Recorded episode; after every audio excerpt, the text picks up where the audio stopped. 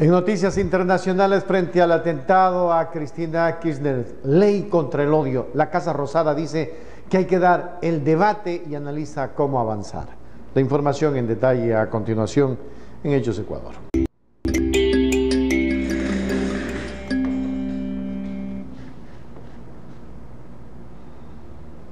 Luego de que surgieran voces eh, que pidieron legislar sobre el tema acerca de Alberto Fernández, ratificaron la intención de plantearlo con madurez y responsabilidad el rol de las universidades y organizaciones civiles en las contradicciones del gobierno.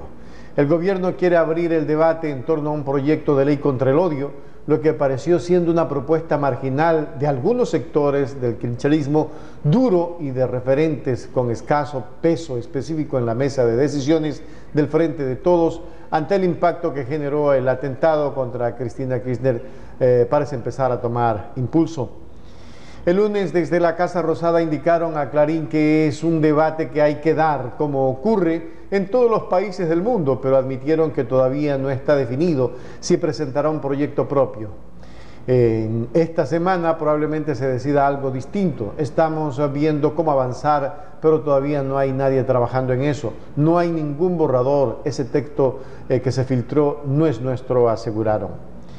La definición desde Barcarse 50 no es un asunto menor. En los casi tres años de la gestión de Fernández hubo diversas propuestas altisonantes de sectores eh, que no tuvieron eco en la Casa Rosada. Inclusive durante la pandemia impulsaron propuestas similares para debatir sobre el odio.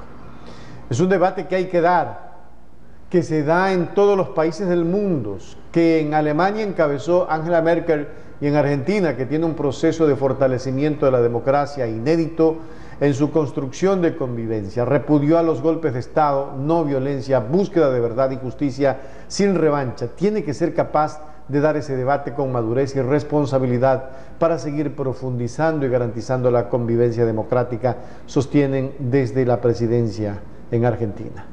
Esperemos que esto no se vuelva a repetir porque la situación que vive América Latina es más grave aparentemente, toda vez que eh, prácticamente la izquierda está repuntando en estos últimos tiempos. Ahí está Colombia con Petro, está con Boris, que ha tenido sus falencias, pero que esperemos que, en el camino y en el tiempo las arregle. Y, bueno, y definitivamente eh, nuestro Ecuador, que necesita con urgencia rescatar a la izquierda, pero para rescatar a aquella izquierda se tienen que unir las fuerzas. Hay gente que dice que es comunista y que es de izquierda, pero que no es ni comunista ni de izquierda, es de derecha infiltrado.